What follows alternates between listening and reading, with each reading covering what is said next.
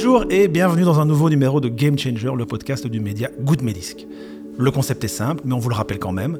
Nous lançons des invitations à des gens dont on apprécie le travail, dont on apprécie la vision, pour qu'ils ou elles nous parlent de ce qu'ils sont et de ce qu'ils font, en prenant pour point de départ un album qui a joué un rôle important à un instant T de leur vie ou de leur carrière. Pour ce septième épisode, déjà, je suis rejoint par Amaury, membre de la team Good Medisc. C'est toujours un plaisir immense de le retrouver autour d'une table à l'occasion d'un game changer. Salut Amaury, ça va?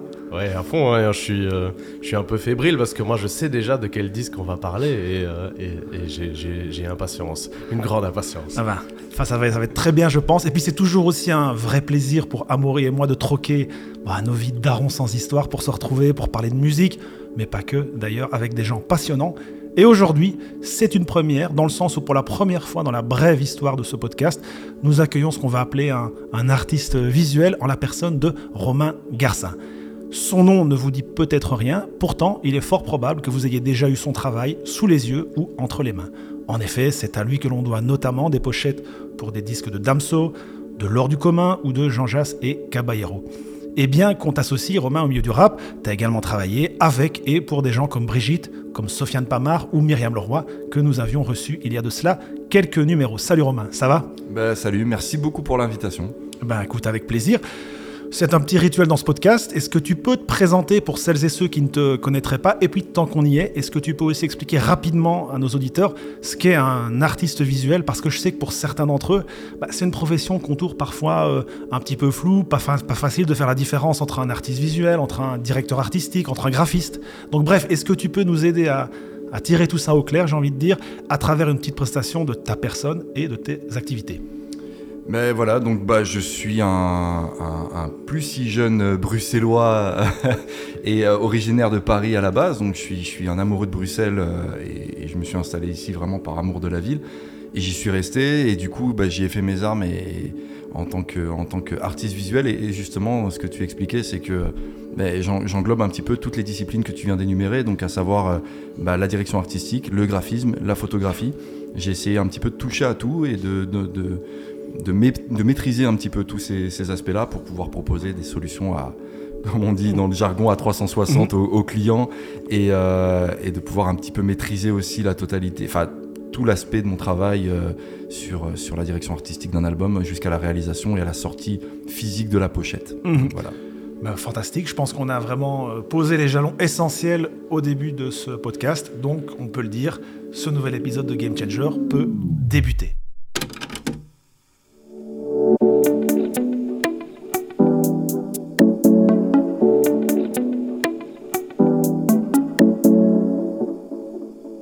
Comme je viens de vous l'expliquer, nous avons demandé à Romain Garcin de choisir un album qui a beaucoup compté pour lui à un moment clé de sa vie ou de sa carrière et qui va servir de point de départ à une discussion qui peut vraiment partir dans toutes les directions. Et le titre de cet album, comme d'habitude, c'est l'invité qui a l'immense privilège de nous le dévoiler. Donc sans plus tarder, on t'écoute Romain.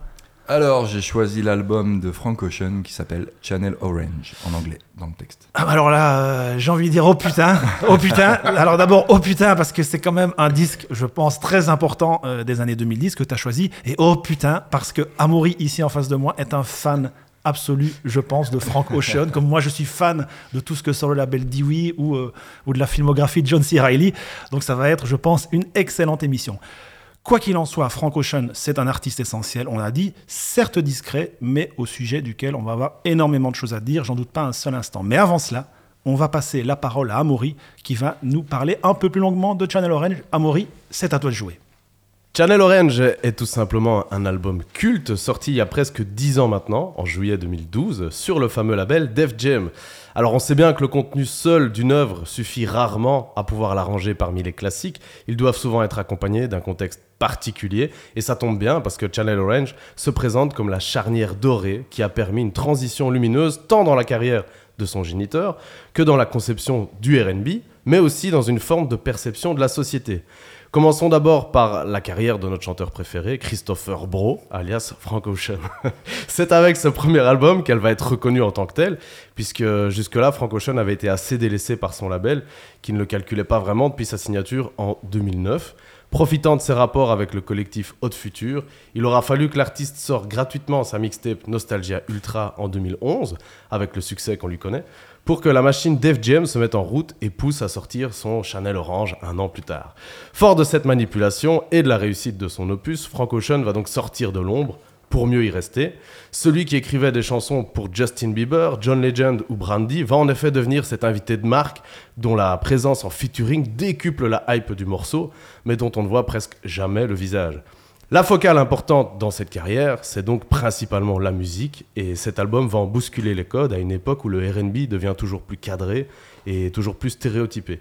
S'il avait déjà mis un petit coup de pied dans la fourmilière avec sa mixtape, Frank Ocean, sur son premier album, donne bien au genre ses lettres de noblesse, en le faisant passer dans une ère plus alternative, où le classique et le moderne se mêlent sans distinction, une ère où les instruments analogiques et numériques se rencontrent pour la guerre comme pour la paix, une ère où l'innovation ne sert plus à fuir le monde, ni à le devancer, mais à le traverser. Au niveau des sonorités, ça donne un RB euh, proche de la néo-soul, sans perdre certaines euh, intentions pop ou club. Ça donne des morceaux qui se disloquent à cause des multiples tonalités de voix ou des productions parasites entre pop, jazz, ambient, psyché, électro. Alors ensuite, on a aussi la narration des mélodies qui propose déjà des transitions hyper contrastées, des élans orchestraux sur des boîtes à rythme un peu cheap, des dialogues de chants modulés, le tout dans un flux canalisé qui est devenu la signature inégalable de Frank Ocean, une sorte de Marvin Gaye 2.0. Reste le pan social, puisque derrière son esthétisme prononcé, Channel Orange parle de notre société. Pitchfork disait d'ailleurs à l'époque qu'il s'agissait d'un disque dont le langage était magnifiquement inclusif. Et pour preuve, les histoires d'amour s'y démultiplient selon plusieurs points de vue, alors même que l'artiste venait de dévoiler sa bisexualité quelques jours avant la sortie du disque, fait plutôt rare euh, et même risqué dans le milieu du hip-hop américain. Parmi toutes ces questions, on constate surtout une importance euh, à raconter des histoires, à faire des contes, qu'il parle de classe sociale ou d'addiction. En définitive, sur ces trois plans, dans une approche très calibrée, grinçante mais toujours apaisée, Frank Ocean a livré l'œuvre du genre qui formule probablement le mieux la beauté d'un geste, celui qui émancipe l'individu. Ben, fantastique. Merci à Maury pour cette magnifique chronique. On l'a dit, euh, pour bien replacer le disque dans son contexte, on est en 2012, alors si vous vous en rappeliez pas, l'année elle commence par le naufrage du Costa Concordia au large des côtes toscanes et elle se termine par l'élection, oui, bravo Amaury, et elle se termine par l'élection de Barack Obama pour un second mandat à la tête des États-Unis d'Amérique. Alors toi, Romain, en 2012, ça se passe comment dans ta vie? T'es plutôt Costa Concordia ou plutôt Barack Obama en 2012 euh, non, moi je suis dans un contexte justement hyper, hyper cool parce que euh, en 2012, ça fait un an que je suis marié, euh, que je commence à vivre ma vie, ma vie d'adulte entre mmh. guillemets. Euh, dans une superbe petit, euh, dans un super petit duplex près de la place Flagey où il y a des Velux et où j'écoute beaucoup euh, l'album de Frank Ocean sous ces Velux en travaillant. ouais, c'est un, un, détail important parce que j'ai vraiment ce, ce, ce rapport-là avec cet album. J'ai cette image-là qui me revient à chaque fois que je l'écoute. Et donc ouais, donc, je suis dans, son, dans, dans ce contexte hyper hyper apaisé. Mhm. Et quand sort cet album euh, de Frank Ocean, j'imagine que tu as peut-être aussi déjà euh, allègrement euh, poncé la précédente mixtape, Nostalgia Ultra. Dans quel contexte Mais pas du tout. Moi, je découvre, je découvre Frank Ocean, en fait, principalement grâce à Watch the Throne, dans un premier mhm. temps, qui sort un an avant, je crois. Et, et, je me prends No Church in Wild, comme tout le monde, je pense. Et je me dis, OK, il y a un mec au refrain qui est extraordinaire qui est-ce bah, Généralement, quand tu as un featuring sur un album de Kanye West, tu te poses la question euh, qui est cette personne et, euh, et, en parallèle, j'ai un Ça lui a mieux réussi que certains des designers qui ont disparu. Ouais, c'est vrai, c'est vrai. Je souligne au passage qu'il est, il est plus qu'au refrain, c'est lui qui ouvre le disque en fait. Il exactement l'album, ce qui est encore plus fou pour ces deux. il est sur deux featuring d'ailleurs aussi sur cet album-là. Ah bah voilà. Il est aussi sur, euh, j'ai oublié le nom du deuxième titre, mais. Si, oui, enfin, il fait une ode à, Marie, Jésus et enfin à tout le monde. et du coup, euh, et du coup, ouais, je le découvre via ce morceau-là. Et en même, en parallèle, on parle du morceau Novocaine, en fait, euh, que je me prends aussi, en, quasiment en même temps, alors qu'il était sorti un peu avant. Je me prends le clip aussi parce que voilà, je suis un artiste visuel, donc du coup, le visuel est très important pour moi aussi dans l'appréhension d'un artiste. Et euh, je trouve que le clip est incroyable et qu'il est encore totalement actuel. Et, euh, et, puis après, voilà, je prends connaissance donc, du coup de l'album Channel Orange qui est sorti. Je me dis, ok, faut que je, faut que je l'écoute parce que je pense que je peux être client. Et j'ai beaucoup de mal avec cet album dans, dans un premier temps. Je l'écoute une première fois, je l'écoute une deuxième fois, mais en fait, je sais que un album ou même un film, l'appréhension d'une œuvre euh, en général, quand je sais qu'il y a quelque chose qui me qui ne m'accroche pas au premier abord, mais qui m'intrigue, c'est que c'est plutôt bon signe. Ça veut dire qu'il faut vraiment que je gratte, euh, que je gratte cet album au maximum. Et j'ai eu raison, je pense, parce qu'au final, j'ai lu. En fait, j'ai aussi euh, découvert après l'album en lisant les lyrics, ce que je n'avais pas fait au début. C'est vrai que musicalement, c'est c'est pas c'est pas hyper euh, hyper spé, on va dire. hein. C'est assez accessible, mais euh, je trouve pas ça extraordinaire. Parce que peut-être que je peut-être que je m'attends à quelque chose de plus catchy. No- Nostalgia Euh, Ultra ou euh, non, Channel Channel, Orange Orange en fait. Ok, d'accord. Et euh, non, parce que je, trouve- je m'attendais peut-être à quelque Ça chose de plus catchy. Ouais, non, bah, à ce moment-là. À Voilà. ce moment-là. Ouais. Mais je, je te, je te parle de ça aux, aux deux premières écoutes de l'album. hein, et, Ouais. euh, mais euh, j'ai plein d'autres exemples en fait de, de, de- de groupes que j'adule ou de Mm. groupes d'artistes que j'adule maintenant. euh, chez qui j'ai du mal au Ouais. début et au final euh, quand c'est trop accessible généralement c'est pas bon signe Mais ça me pose la question, est-ce que tu suivais un petit peu tout ce que faisait Hot Future avant Parce que pour pas mal de gens qui découvrent, enfin qui écoutent Channel Orange, il y a quand même tout un passif derrière. Ouais. C'est-à-dire que les gens, là, pour la plupart, ils ont effectivement, en tout cas moi j'avais poncé euh, la tape avant, et puis il y avait tout ce que sortait Hot Future depuis... Je pense, 3, allez, 2-3 ans au minimum. Il y avait déjà eu le Bastard de, de Tyler the Creator. Il y avait eu la première tape de Earl qui sortait tout sur Tumblr gratuitement. Et forcément, je pense que les gens qui connaissaient déjà Frank Ocean arrivaient avec un a, priori extrêmement positif qui rendait, en tout cas à mes yeux, bah forcément, euh, enfin qui te donnait, qui t'aidait à aimer le disque directement parce que c'est quand même un très bon disque. Je sais pas toi, Maurice, ce que t'en pensais quand tu l'as découvert. Si, si, mais alors moi je l'ai un peu euh, découvert assez tardivement. Euh, J'avais cette image-là aussi. euh, D'ailleurs, il y y a le clip de Oldie qui sort en début d'année. Elle sort, ah, elle sort quelques mois plus tôt, je Voilà, pense. La ça, tape, quelques Hot mois. Future Tape Volume 2, elle Et, sort au mois de mars ou, et lui sort, je sais plus, pendant les vacances, voilà, je ne sais plus, en Ouais, septembre. juillet, c'est ça. En juillet, ouais. mais donc voilà, moi j'avais cette image-là, justement, d'autres futurs, futurs, et très euh, ce passage où lui arrive dans le cercle et il est incroyable, euh, mais j'avais pas du tout euh, l'approche R&B de. mais il rappe voilà c'est ça la mec. différence Et voilà, exactement. Et, euh, et quand j'écoute Channel Orange pour la première fois, alors que j'ai ses featuring quand il est sur, euh, quand il est aux côtés de Kanye, etc. Bah, euh, c'est pas, euh, c'est pas un kiff total. Je crois que je dois attendre 2-3 ans Mhm. Ah ouais. avant d'y retourner. Même Pyramids Et, qui sort, pourtant, qui est quand même l'espèce de méga produit d'appel, je trouve. Mais ouais, mais justement, Ah, mais je- totalement Ouais. Pyramide, pour moi, il y a quand même. Mais il est pas plus poussé que ça parce qu'au final euh, Pyramide je crois même que c'est le dernier clip de l'album qui est sorti. Ça veut dire que c'est le, mor- morceau qui pousse l'album à sa sortie entre guillemets. Mais au final c'est le clip qui sort en tout dernier qui est incroyable d'ailleurs qui est réalisé par Nabil Eldarkin qui était le, le clipper et le photographe de, de, de Frank Ocean qui est, qui est- je pense que justement ils ont attendu d'avoir suffisamment de recul sur ce morceau pour pouvoir le clipper. Et, euh, et donc du coup il a été poussé mais assez, assez bizarrement. Enfin, il n'y a pas vraiment de, de comment dire de, de- de chronologie logique dans le, le côté marketing de l'album enfin de la promotion Mhm. marketing de l'album quoi J'ai cherché le clip. Je t'avoue que je l'ai jamais vu. Je alors pense. rien rien n'est sur YouTube Voilà, et rien n'est sur Ouais. YouTube. Euh, je crois qu'il y a un vieux lien Vimeo qui traîne quelque C'est part, euh, mais je crois que je l'avais jamais vu. Euh, effectivement, euh, ce qui est, ce qui est fou, qu'il a, il- qu'il- même ça, il le planque. Alors Mais je sais pas s'il le planque ou si c'est un problème de deal avec Ouais. Def Jam. Je pense que c'est plutôt de cet ordre-là. Ouais. Mais c'est vrai que c'est très compliqué de voir les visuels maintenant de Frank Ocean. Bah, c'était tout, le- tout le problème de, de, de Hot Future à l'époque, c'est que bah, déjà aucun de leurs albums, finalement tout ce qui est tout ce qui est le ciment de, de Hot Future, toutes les mixtapes, il y en a aucune. Je veux dire, le Bastard de Ouais, Tyler n'est pas sur les plateformes de streaming, Euh, la tape de, de Frank Ocean n'y est pas. Parce qu'il n'y a pas de distrib en fait. Et surtout non, parce qu'en fait celle-là, c'est principalement euh, par rapport à des menaces du chanteur Ah oui, des aussi, Eagles qui a refusé et qui refusera. Quand. J'ai quand même sorti une quote qui est pas si récente que ça, de, donc c'est Don Henley qui est, je pense, enfin, un des membres des Eagles et qui dit au Guardian en 2015, à l'époque, j'ai toujours pensé que Frank Ocean était un connard sans talent et je le pense encore aujourd'hui. Euh, donc ça fait partie de ces quelques disques finalement euh, qui sont pas sur les euh, plateformes de streaming, comme pendant longtemps par exemple euh, le Pros Combat de MC Solar l'a pas sûr. été Ouais. et le Three Feet High and Rising de De La Soul n'y est toujours pas. vrai. Parce que, en fait, euh, c'est une histoire de contrat. Il y a 70 samples qui sont pas clearés sur le disque, je pense, ou 50, enfin un nombre très important. Il y a beaucoup d'ayants droit aussi. Euh, à l'époque, il y avait beaucoup d'ayants droit qui étaient. ah, maintenant, on essaie de centraliser. En- Comme les, les- surtout dans le rap, par exemple, ils aiment bien dire qu'ils ont leur master, Ouais. euh, ce qui n'était pas le cas à l'époque. Et du coup, euh, du coup, comme il y a trop d'ayants droit, tout le monde se dispute la balle et euh, il n'y a pas d'accords qui sont faits, quoi. Ouais. Et, et pour revenir sur, euh, sur Pyramide, euh, ce dont on vient de parler, on, Mhm. on cite des titres.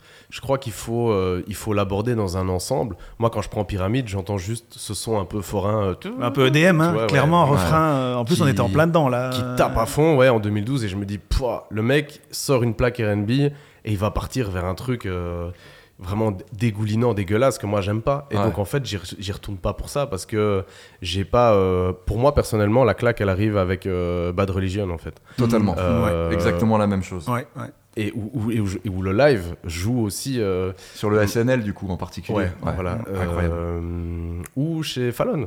oui, c'est chez Fallon, Euh, ouais, ouais, ouais, chez Fallon, ouais, exactement. Où je comprends son usage des, des- des percussions, par exemple. Je pense à ce morceau-là où il y a, il y a une caisse claire incroyable, très militaire, qui arrive au moment le plus dramatique Ouais. du morceau, qui parle d'un amour, en plus euh, homosexuel dans, dans- dans ce cas-là. Et euh, ouais, moi, là, moi c'est une, une véritable claque. Et je me rends compte que le type euh, est un peu politique. Est-ce que toi, tu l'as perçu, vu que tu m'as dit que tu viens de dire que tu as, été au texte à un moment, que tu as été vers les textes? Mais c'est ça qui m'a accroché totalement. Et, et je pense que là, tu as tout résumé. C'est c'est c'est la, la force de ce morceau, en particulier Bad Religion, qui, quand, quand je me suis dit, OK, ce morceau déjà appelle à l'interprétation de par son titre. On essaie de comprendre en fait la symbolique qu'il y a derrière ce morceau-là. Euh, Il y a le Allah Akbar qui revient plusieurs fois, ok, qui intrigue et qui justement joue la clé de, la clé de voûte un peu de ce morceau-là et fait le twist surtout du morceau où tout le long. Euh, donc pour la petite histoire, donc le morceau parle de Frank Ocean qui décide d'utiliser un, chauffeur de taxi euh, new-yorkais, euh, majoritairement indien ou pakistanais, donc musulman, pakistanais surtout. Et, du coup, il veut s'en servir comme, comme d'un psychologue pour parler justement de son histoire d'amour impossible. Et, à chaque fois qu'il lui parle, il lui dit écoute, euh, Allah Akbar. Donc il, commence son- sa réponse par ça, et en lui disant de toute façon, on va essayer de. On peut essayer de te soigner différemment, entre guillemets, te soigner aussi. Il y a ce- Enfin, je sais plus si c'est le terme employé exactement en, en anglais, mais en tout cas, on va te trouver une, une solution. Et, euh, et tout le long, tu te dis, ok, en fait, il va y avoir un rapport sur la religion et surtout le titre s'appelant Bad, Bad Religion euh, qui te parle, enfin, qui commence par Allah Akbar. Tu dis, ok, il y a un truc un petit peu touchy qui, qui, euh, qui s'enclenche. Et quand tu comprends la subtilité et le twist subtil, justement, quand il dit euh, la, la mauvaise religion, c'est celle de ne pas, s'être, de, de pas se faire aimer en retour par lui, parce qu'il dit him, en fait, c'est ça Ouais, le twist ouais. du morceau. Ouais, et puis il dit même le culte, le, le culte d'un seul homme. Oui, c'est ça, c'est vrai, c'est vrai. incroyable. Ouais. Ouais. Et du coup, là, tout s'éclaire. Et c'est ça qui est très fort dans ce morceau, c'est qu'il y a quand même quelque chose de très pesant, de par l'orgue aussi. Enfin, il y, a une- il y a une musique qui est assez solennelle tout le long du morceau. Et il y a une illumination à la fin quand on comprend de quoi il parle. Quand, en fait, il y a une libération. Je pense que c'est. On parle du coming out de, de, de Frank Ocean à travers le, le texte qu'il avait, euh, qu'il avait euh, publié avant la sortie de l'album. Mais pour moi, le vrai coming out Ouais. euh, majestueux qui sort, c'est dans, dans Bad Religion, en fait. ouais. Et, euh, et donc du coup, bah, grâce à la compréhension et la, la- toute l'analyse de texte qui a été faite autour de ce morceau-là, je me dis, ok, ce mec écrit merveilleusement bien. Allons voir les autres titres en fait. Ouais. Et je pense que du coup, comme je, m'imprègne un peu plus de sa façon d'écrire, de, de- de- de- des propos en fait qu'il tient dans, dans chacun de ses morceaux, je pense que j'accepte la musique totalement différemment. Où je me dis, euh, ok, en fait, la musique sert son propos ou le propos sert la musique, mais en tout cas, il y a une- un jeu de questions-réponses qui est beaucoup plus fluide. Et, et là, c'est- bon, c'est la révélation, c'est l'album. euh, L'album de ma vie quasiment, tu vois. Mais moi, ça m'a étonné, Amaury, que t'aies pas euh, choisi. En tout cas, moi, le morceau qui m'a le plus euh, marqué à la première écoute, c'est Crack Rock. Ah ouais, Euh, ouais, ouais. Qui est un morceau qui, lui, pour le coup, je pense, est inspiré euh, de l'expérience de son grand-père, qui a beaucoup ça. travaillé Ouais. avec des, des, euh, des- comment on appelle ça, des toxicos euh, à l'époque quand il habitait, c'était dans Nouvelle-Orléans, c'est bien ça. Ouais. Et c'est vrai que je me suis dit que toi, c'était le morceau que tu devais adorer, parce que moi, quand j'ai entendu ça, je me suis dit, c'est le genre de son que D'Angelo devrait sortir, alors que le gars, Ah, ça faisait. ouais. euh, ça faisait 10 ans qu'on attendait un successeur à, à son précédent Ouais. disque qui datait de 2000. Là, on était en 2012. Et puis, je pense qu'il sortira finalement en 2015, je pense, euh, Black Messiah. Exact. Et moi, je me suis dit que c'est celui-là qui allait te parler. En tout cas, moi, c'est celui qui m'a le plus euh, touché. Ouais. Ça et Super Rich Kids avec Earl, que j'avais aussi adoré. Euh, qui avait, bah, tous les morceaux avaient une vibe qui leur, était propre, qui leur était propre, je trouvais, avec un ensemble qui était finalement assez cohérent. Parce que quand on prend Crack Rock, euh, quand on prend. Enfin, tous les morceaux dont on vient de parler, ils se ressemblent pas tellement que ça. rien, au final, rien, ne se ressemble. Et il y a une cohérence. Ouais, et on arrive même à dingue. La casser Pyramids. construction de, construction de l'album. D'ailleurs, la- la- la- l'album s'appelle Channel parce que justement, il y, a- il y a ce côté aussi dans le storytelling de l'album, c'est que chaque morceau correspond en fait à une, une espèce de, de zapping au final. Et que d'ailleurs, il y a beaucoup d'interludes, euh, beaucoup d'interludes euh, qui, qui, qui introduisent les morceaux et qu'on entend comme des pubs. Même d'ailleurs, il y a une interlude qui s'appelle Fertilizer, qui est en fait une reprise d'un morceau, d'un morceau incroyable de James, Fon- euh, James Fauntleroy, euh, qu'il a repris en mode jingle de publicité, Mhm. qui, est, qui est juste incroyable et qui introduit le morceau Sweet Life, si je dis pas de bêtises. Mhm. Et, euh, à Sierra Leone, d'accord. Et, Et, et voilà, je trouve, ça, je trouve ça hyper intelligent justement pour pouvoir passer d'un morceau à l'autre, donc d'une couleur musicale à une autre, d'un sujet à un autre, avec beaucoup d'aisance. Et en fait, c'est juste une astuce. Ouais. S'il n'avait pas eu ces interludes-là, qui auraient- en plus qui, peuvent être un peu perçus comme des interludes grossières avec des grosses ficelles. Et, au final, tout glisse bien parce qu'il y a toute une, une démarche artistique et cohérente. Quoi. Euh, Finalement, il a réussi. Ah, je peux, je désolé. Finalement, est-ce qu'il réussirait pas ce que tu as détesté toi sur le dernier The Weeknd? J'ai cru comprendre. Ah, tu pas trop aimé et qui est un peu sur le même concept, un peu une radio, des petits interludes, un peu. Bah, c'est une des raisons pour lesquelles j'ai encore moins aimé l'album de The Weeknd, c'est parce que j'ai trouvé que le concept du coup était recyclé Mm. d'une formule qui déjà était recyclée par Frank Ocean, parce que je- j'ai pas d'exemple en tête, mais j'imagine que ça a déjà dû être fait. Ouais, ouais. J'allais dire, on, on en a parlé il n'y a pas si longtemps que ça encore, les, tous les skits de nerd. Il y a Ah oui, il y a plein d'interludes qui sont souvent vulgaires, effectivement. Et euh, au Ouais, moment tous, où. ouais. tous les disques de rap des années 90, Ouais, hein, tu réécoutes les, Ouais. les disques de Biggie avec des, des, des, des, des femmes en train, aussi. des, des femmes en train de baiser, c'est très Ouais. gênant avec des matelas qui font des- des femmes en train d'avoir des Eminem, Eminem. Ouais. très très malaisant. bruits de fellation et tout super fort Ouais. qui dure 3 minutes. Ah, pour moi, 30, c'est un des pires canif. trucs des années 90, c'était les skits, c'était c'était Les skits d'Eminem étaient, moi je me rappelle que j'allais les écouter à la pause du midi quand j'étais au collège, on les écoutait tu sais aux bornes, aux bornes d'écoute des magasins en cachette parce que c'était le truc hyper interdit en fait. Bah, je pouvais pas les écouter a à la Snoop. Dogg, on a plein aussi, Dr. Dre, il y en a, c'est très, très, Ben, très et gênant. moi maintenant un skit ça me saoule c'est Ouais. vraiment un truc Ouais. que je peux plus entendre et effectivement tous ces interludes euh, il y a une intelligence dans il y a à chaque fois un traitement tu viens de le dire là il fait une cover euh, c'est- juste le début aussi hein, je crois qu'il fait que 20-30 secondes je sais plus je sais plus Ouais. combien dure ce, ce morceau là mais euh, il y a une intelligence dans l'interlude qui fait que euh, c'est jamais euh, trop il y a pas de Mais rien n'est gratuit, surtout. Par, je prends, je prends l'exemple, par exemple, de, du skit juste avant le morceau Lost. Ou non, à la fin du morceau Lost, pardon. Euh, donc Lost qui parle en gros d'une- fille bah, qui sert de, de- mule à, un dealer, euh, donc qui voyage à travers le monde pour, euh, pour délivrer la drogue. Et en fait, à la fin de ce morceau-là, on entend un, un- je sais- plus ce qu'on entend, on entend haut les mains en espagnol. Euh, et euh, je crois qu'on en- enfin, on, comprend grâce à ce skit-là que la meuf s'est fait arrêter. Enfin, en tout cas, on peut l'imaginer grâce à cette suggestion.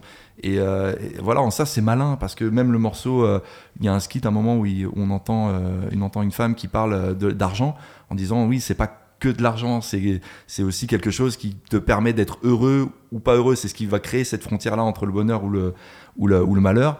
Et juste après, on entend le morceau Super Rich Kids, qui est un morceau sur la, toute la, réflexion autour de, l'abondance de l'argent. Est-ce qu'on est vraiment heureux grâce à l'argent quoi? C'est drôle que tu parles de Fertilizer comme, euh, comme interlude important à tes yeux, parce que quand on fait un peu des recherches sur Internet à, à ton nom, on tombe sur ton compte SoundCloud. Ah ouais, je l'ai je l'ai liké direct. C'est Il y a que deux likes. ouais, ouais, c'est incroyable. Il y a que deux likes, et alors c'est Beau travail de recherche c'est c'est le titre original et euh, un petit mix, euh, un mix d'automne de Frank Ocean justement. Bah, j'ai pas beaucoup utilisé euh, SoundCloud au final. En tout cas, j'ai pas utilisé pour créer des playlists. Mais celui-là, je sais qu'il n'est disponible que sur SoundCloud. Donc, du coup, je me le garde en, pré- en, en- en Et lien alors favori, tu vois. Même chose sur Mixcloud. T'as un compte Mixcloud. y, il y a juste un mix sur Frank Ocean Tu sais, que encore. tu, tu sais des choses que je ne sais pas moi-même. Mais alors, je vais te dire un truc, c'est que en cherchant dans cette, cette En stalkant, tu peux le dire. Ouais, c'est du stalking, là. Plus dans la, cherche- la recherche. Ce qui est encore plus fou, c'est que j'ai trouvé ton top 10 de disques de tous les temps sur Ah, Sens ça- Critique. Ouais, sur euh, Sens Critique, je suis hyper actif. Hyper actif. Et Channel Orange arrive en, en deux. Aïe, aïe, aïe, aïe. C'est quoi, le, quoi le premier alors? C'est Dangerous de Michael Jackson. Et, et encore, je crois Est-ce que. que tu pourrais changer ce classement aujourd'hui? Ouais, peut C'est un moment important pour mais, les- mais Dangerous, si j'ai une valeur affective, c'est, c'est, c'est, Mm. c'est- je crois que c'est le premier album que je me suis acheté, que j'ai écouté, et puis en plus de ça, qui est un très bon album, et c'est l'album qui m'a donné envie de faire le métier que je... Enfin, il y a, il y a tellement de, de points qui, qui, me, qui me font aimer cet album. C'est peut-être pas le meilleur de Michael Jackson au final. Hein. Non. Je pense que, ouais, ouais, je pense que je peux préférer Bad au Ouais. final, mais euh, pour toutes ces raisons-là, je le place en premier parce que voilà, c'est. euh, Mais donc finalement, c'était peut-être ce disque-là, le game changer. On pourrait dire que ça aurait pu être celui-là, mais j'imagine que tu as peut-être aussi euh, choisi euh, celui-ci parce qu'il change des choses par rapport. Est-ce qu'il change en tout cas des choses par rapport à ta perception de la façon dont la direction artistique doit être euh, envisagée, euh, dont le travail doit être réalisé Est-ce que ça change des choses pour toi quand tu vois ça? Totalement. Et, et d'ailleurs, justement, j'ai failli choisir Dangerous euh, comme album. Je me suis dit que c'était peut-être un peu trop bateau, mais c'est un album que j'écoutais étant enfant. Donc c'est pas pareil. Celui-là, c'est vraiment l'album. Je crois que c'est mon album du passage à l'âge adulte réellement. Euh, et du coup, oui, il a, il a changé énormément de choses dans ma perception de, de la direction artistique. C'est vrai que, ne serait-ce que dans les, dans les covers, je fais énormément, pas beaucoup en fait, mais j'ai fait quelques covers euh, ultra minimalistes qu'on a pu me reprocher aussi. Euh, l'album, la cover de l'album de Channel Orange est une cover ultra minimaliste et j'ai adoré cette direction artistique visuelle parce que on peut avoir en fait un emballage très sobre, très simple et très élégant et pas forcément négliger aussi ni le contenu, que ce soit déjà surtout musical, mais aussi visuel. Il y a quand même un bouclette qui est hyper intéressant et qui est très cohérent dans, dans, dans, dans la pochette de l'album et qui colle parfaitement, je trouve, avec l'ambiance. Quand on feuillette ce, ce, ce, livret et qu'on écoute l'album, on est dans une harmonie parfaite quasiment mm. euh, avec tous ces écrans avec ce travail de avec ce travail très organique au final de quelque chose de très électronique c'est ce que j'aime beaucoup aussi et c'est ce qui se ressent aussi dans la dans la couleur musicale de l'album c'est que c'est un album qui est par rapport à son époque, qui est quand même très organique, je trouve. En tout cas, par rapport à son époque et par rapport au genre musical qu'il est, dans lequel il évolue, on est quand même dans, une période où la trappe commence à mmh. arriver. Euh, il n'y a qu'un morceau, je crois, qui est, je crois d'ailleurs c'est Pyramide qui est, qui, est, à la TR 808 sur la deuxième partie d'ailleurs du morceau, mais comme tu disais, il est très électronique dans sa forme aussi. Euh, mais quand on écoute des morceaux comme Crack Rock ou comme euh, Sweet Life ou comme, enfin il y en a encore plein d'autres, on sent que la caisse claire est chaude, on sent que, enfin que, que, les caisses sont chaudes. Il y a même des passages jazz. Euh, Totalement jazz. Euh, Là, t'as le côté très D'Angelo, je trouve, justement, euh, qui ressort. Bah, sur Crack Rock, on a, on a un Shirley qui, qui, qui, limite, qui perce les oreilles tout le long du morceau, mais qui est pas désagréable, mais je veux dire, qui est, qui est ultra présent, qu'on retrouve que dans le. Même limite dans les morceaux, dans les morceaux hip-hop, rap des années, des années 80 presque, mm. qu'on pouvait trouver même chez Gangstar à l'époque, dans, dans, dans, dans toute leur production. Donc euh, voilà, il y, avait ce côté-là qui était hyper cohérent entre l'image et la musique que, j'avais adoré quoi. Je, voulais euh, rebondir sur ça, mais d'abord conclure l'épisode euh, Dangerous. On va, on, va, on va reparler de ta carrière dans la deuxième partie, mais mm. c'est quand même en plus souvent une pochette que tu cites comme ta pochette préférée sur le travail de, de, de, mise en scène, non? Ouais, bah, pour moi c'est l'équivalent. Je pense que comme euh, un, étudiant en cinéma va te citer euh, logiquement Kubrick euh, comme, comme maître absolu, je pense que la cover de, de Mark Hayden, en, l'occurrence, sur, l'album Dangerous, c'est un, c'est un travail total, que ce soit dans le symbolisme, que ce soit dans l'esthétisme. Il y a un côté un peu, un peu bah, pas un peu d'ailleurs, très rococo en finale, ou même très avec des ornements très royaux. Enfin, on, on, installait le King of Pop à ce moment-là aussi. Clairement, à euh, l'opposé de, la simplicité de. Exactement. Et justement, j'aime bien ce grand écart-là, c'est-à-dire d'être capable de pouvoir apprécier le travail, le travail ultra, euh, ultra, euh, comment dire, détaillé d'une cover comme celle de Dangerous, et en même temps de pouvoir apprécier le minimalisme et le sens qui est mis dans le minimalisme d'une cover comme celle de Channel Orange, tu vois. Et ce qui, est fou, c'est que je m'attendais à ce que tu le dises parce que tu es tellement informé, tu as, tu as tout le savoir là depuis tout à l'heure. mais non, c'est vrai. Ah oui, c'est euh, pour quelqu'un, il a bien, il nous avait dit qu'il n'avait pas préparé, mais là, on sent le disque, il a dû le poncer à ah, J'adore un niveau exceptionnel. Parce que, euh, au niveau de la réalisation de la pochette, mhm. euh, paraîtrait-il qu'il ferait référence à un moment, comme toi, à un moment d'été, où Frank Ocean associait toutes ces histoires d'amour, euh, le temps qui passe très lentement, a cette couleur orange, un peu comme, comme un, problème de synesthésie, où on sait voir les sons, euh, etc. Mhm. Euh, donc c'est fou parce que moi, j'aime pas trop l'orange. C'est une pochette que je trouve magnifique parce qu'elle elle reste en tête, mais je trouve qu'elle aurait pu desservir le disque aussi. le côté complexe, je, suis d'accord avec toi qu'on peut, on peut mettre en avant une pochette simple pour un disque. Voilà, ça, on peut vendre quelque chose, mais le côté complexe, jazz par exemple, je m'attendais pas du tout à le voir euh, en voyant cette pochette là tu vois c'est quand même et le côté bling bling euh, les, les, les, flashs qui se trouvent derrière le channel là euh. ah tu vois ça comme un truc moi je vois ça comme les la, neige sur la télé en fait la mire d'une télé là ouais. Mais, à ce moment-là, effectivement, avec le mot, euh, c'est évident, mais à ce moment-là, on est quand même dans cette culture encore de, des colliers hyper bling-bling, tu vois, dans le, dans le RB. Et euh, je sais pas si ça joue sur ça, mais euh, moi, j'ai gardé ce côté un peu kitsch dans la pochette qui m'a un peu déçu. Mais c'est en ça aussi que cet album, est, en tout cas au niveau du, visuel, est un game changer aussi, parce que ça met toujours du temps à, quand on crée une tendance pour que cette tendance soit adoptée et en tout cas qu'elle soit reproduite à plus grande échelle. Je prends l'exemple de cette cover-là Euh, D'ailleurs, maintenant, la, la- la- la typo qui est utilisée pour le channel et même le- la dualité entre le, la typo qui est très ronde, très euh, moelleuse du channel et celle qui est très rigide du orange. Donc, vraiment, il y, avait ce contraste-là qui est très utilisé maintenant dans plein de visuels. Je le vois, je, le- je le vois de plus en plus.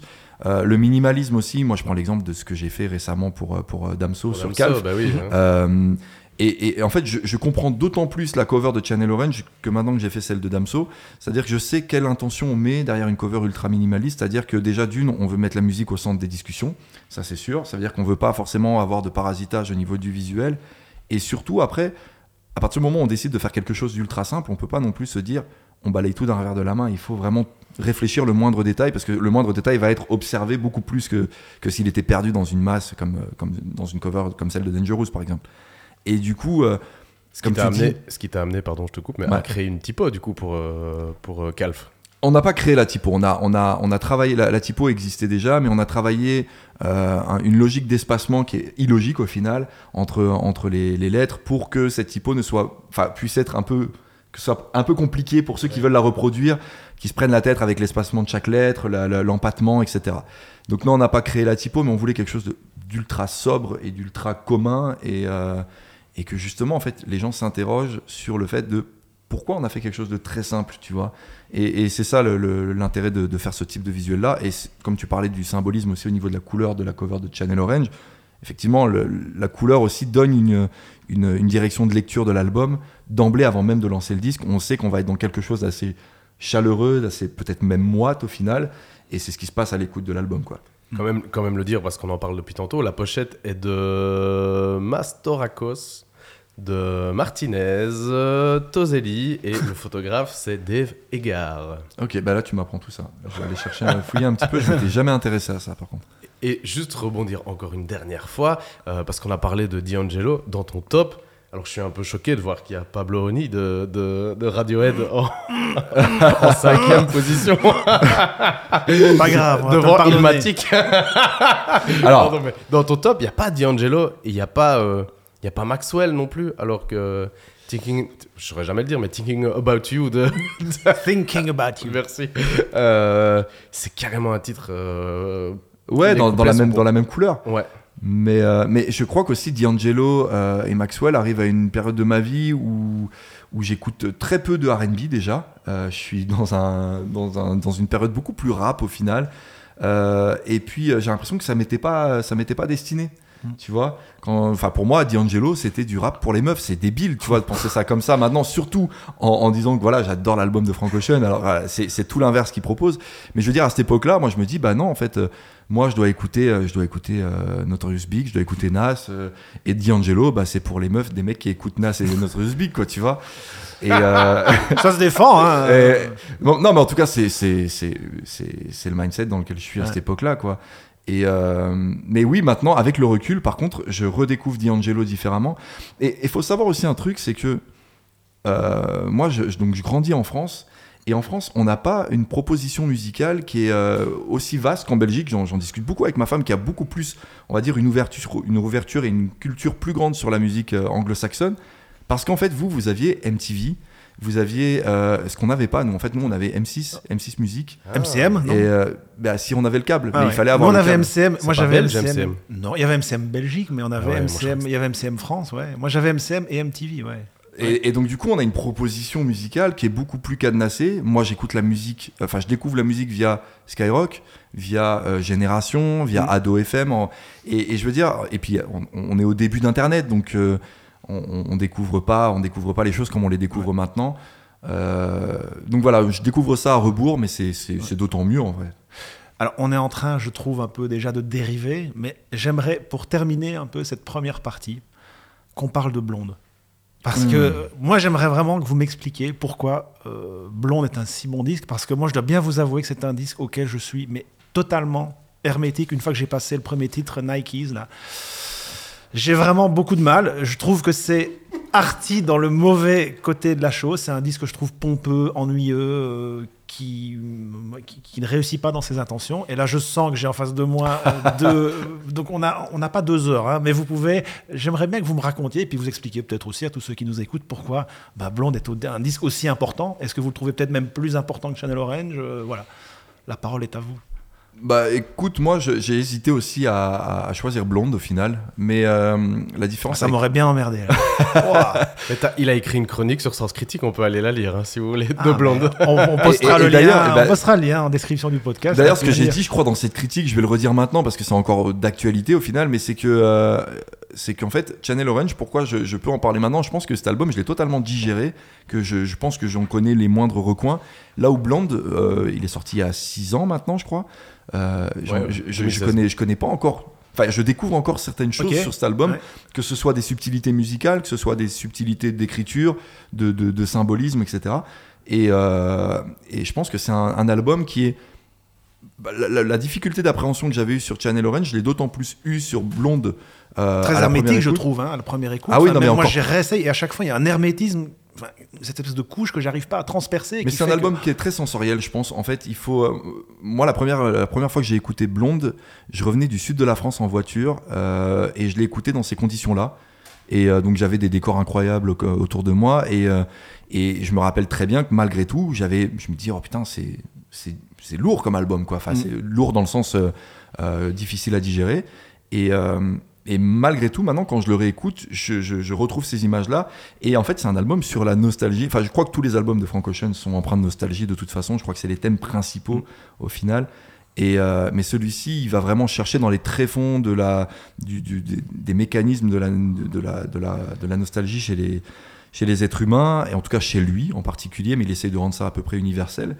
Et, euh, et je sais pas, c'est un album qui est, qui est effectivement qui peut être un peu difficile d'accès de par sa construction déjà. Il n'a pas une logique, enfin une construction très logique, dans, même dans la construction des morceaux même et même dans l'album. Mais, euh, mais il a des fulgurances extraordinaires musicalement et vocalement aussi et lyricalement. Quoi. Bah ouais, ouais, carrément. Dans, dans, dans ton papier, tu rajoutais que c'était euh, c'était euh, une association que seul Frank Ocean savait faire du terre à terre et du métaphysique. Ouais. Et euh, moi, c'est pour ça que j'adore ce disque, c'est qu'il est rempli de contrastes. Alors la difficulté, c'est que un peu comme l'art contemporain, il faut maîtriser parfois certains codes. Il y a des titres qu'on se prend dans la gueule et on ne sait pas à quoi ça fait référence. Euh, je pense par exemple au, au titre d'André. dans- On dirait que ça ne va plus là. Allez, André va aller, 3000 euh, sur, sur Blonde, qui a, un, qui, a un, qui a un titre juste à lui, qui est hyper accéléré, etc. Bah, le mec avait fait un morceau sur Chanel Orange, pareil, qui était beaucoup plus détendu. Et euh, tous ces jeux de contraste, sur Chanel Orange, il y a un titre euh, justement avec André 3000 qui est Pink Matter, où il y a un contraste complètement fou. Je trouve quand euh, Frank Ocean est dans la plainte et que son, sa voix euh, monte de plus en plus, de plus en plus crispée vraiment dans la tension. Il y a la basse qui tombe. Mm. Et c'est une sorte de libération, un peu comme, comme on pourrait l'attendre dans des morceaux de minimal ou des trucs comme ça où on attend cette libération. Et euh, Blonde, c'est un peu un surplus de tout ça. Et c'est vrai qu'au début, euh, c'est pas agréable, c'est pas cool, mais une fois que l'oreille est faite, en fait, il faut trouver un point, euh, il, il faut trouver le fil qui dépasse de la pelote. Et moi, une fois que je l'ai eu, j'ai- tout pris dans la tronche d'un coup. Et il faut savoir qu'il y a quand même un album avant. Il y a le Endless qui Ouais. sort le la veille.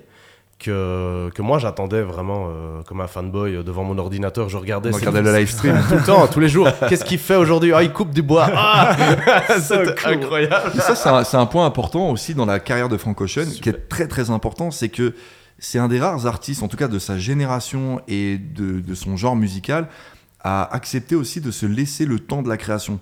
Et c'est le message qu'il a voulu faire passer dans le live stream où justement il était dans un, immense hangar où il construisait un, un escalier.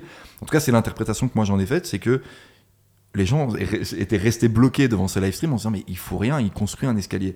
Et ça prend du temps en fait de construire un escalier et ça prend du temps euh, de, de- même à la fin on le dévoile, vous pouvez être déçu ou vous pouvez en comprendre le message. Et, euh, et moi c'est comme ça que j'ai pris le truc et je me dis ok en fait ouais il met il met 5 ans entre chaque album et euh, mais en fait c'est pas pour se foutre de notre gueule et euh, C'est pour construire des escaliers. Et mais c'est super sensé ce qu'il dit parce que moi je l'ai pris comme ça Ouais. aussi. Et ce qu'il y a en plus, c'est que quand l'album se lance dans ce live, le dernier morceau, il y a deux versions de Rushes 2 quelque chose. Ouais. Il monte l'escalier, on le voit monter l'escalier. Donc le mec a pris 10 ans à construire son truc. Il monte l'escalier et puis le disque s'arrête de manière très brutale sur la dernière marche parce que c'est un, c'est un escalier qui monte nulle part. hmm. Et, et en fait, tous tous les morceaux qu'il y a dans, dans Endless, c'est des chutes de, du laboratoire qui a été Blonde et de, de tout ce qu'il a créé. Et dans Endless, il y a des titres. Il fait une cover d'Alia qui, Ah, c'est un des meilleurs morceaux du projet. je, hein. je trouve aussi, qui est la seule meuf vraiment euh, regrettée du RB, qui est un peu devenu un monument, euh, une sorte de légende, ou euh, quelle frustration de l'avoir perdu. Elle apportait tellement de choses, elle changeait. C'est le morceau At Your Best. Exactement, et, euh, qui, est, qui est déjà Dalia, qui est sublime, et, euh, et la cover est folle. Et euh, en écoutant Endless, qui, qui est pas très agréable à écouter, donc il y a des beaux trucs, mais c'est vraiment de. Ouais, tu sens que c'est un labo, quoi. Ouais, c'est un labo, Ouais. mais quand tu, quand tu l'écoutes avant de te lancer dans Blonde, tout, tout- toute la structure, tout l'escalier est fait, quoi. Et dans Blonde, en fait, le chemin est tracé. Une fois que tu as, écouté ça, c'est, mais c'est une vraie expérience. C'est effectivement pas un Et, disque. et ce qu'il a aussi prolongé, enfin, la manière dont il a prolongé l'expérience, c'est aussi avec le magazine Boys Don't Cry. Euh, de mes a- en fait, c'est, la, la- il sort physiquement l'album Blonde. Après, il l'a sorti en vinyle, mais il l'a d'abord sorti dans le, dans le cadre du magazine Boy- Boys Don't Cry, qui était distribué gratuitement en fait dans des night shops aux États-Unis. Et, euh, t'en as eu un ou pas Ouais, Parce ouais, que t'annonces dans ton papier que tu l'attends. Ouais, ouais, je l'ai reçu. Je l'ai reçu longtemps après la- l'avoir commandé, mais je l'ai finalement reçu et je regrette de pas en avoir au moins commandé trois. Mais bon, c'est une autre histoire. Et, euh, et du coup, en fait, oui, il y a aussi un travail d'écoute. J'ai redécouvert Blonde en feuilletant le, magazine parce que c'est un magazine qui est construit comme une espèce d'énorme bloc Tumblr euh, totalement atypique dans un papier, mais couché euh, à la perfection. On parlait, on parlait des magazines de Rokirama qui étaient très beaux. Bah voilà, en type de, en termes de papier, magazine, c'est c'est c'est du même acabit, voire plus. Et, euh, et bref, dans tout ce qu'il propose dedans, c'est c'est aussi hyper foutoir. Hein. Il y a, ça va d'un texte de Kanye West euh, avec un travail photo de, de plusieurs artistes pho- photographiques qu'il aime, sur des photos de bagnole, des photos de sable, des photos. Mais au final, tout fait sens. C'est vraiment comme si tu prenais, euh, tu prenais plein de plein d'ingrédients, que tu les foutais dans un blender, mais au final, le jus qui en sort, c'est pas n'importe quoi, quoi. Ben voilà. Enfin, je dis pas que vous m'avez convaincu, mais allez, je vais lui redonner euh, une cinquième chance à mon avis, mais euh, on, en reparlera. Bon, Romain, Amaury, on va continuer à parler de musique, mais dans un contexte un petit peu différent. Je t'explique surtout toi, Romain. Chaque épisode, c'est l'occasion de replonger dans les archives de l'année qui nous occupe et à chaque fois d'en retirer quelques disques marquants. On en discute brièvement et ensuite on en choisit un en toute subjectivité.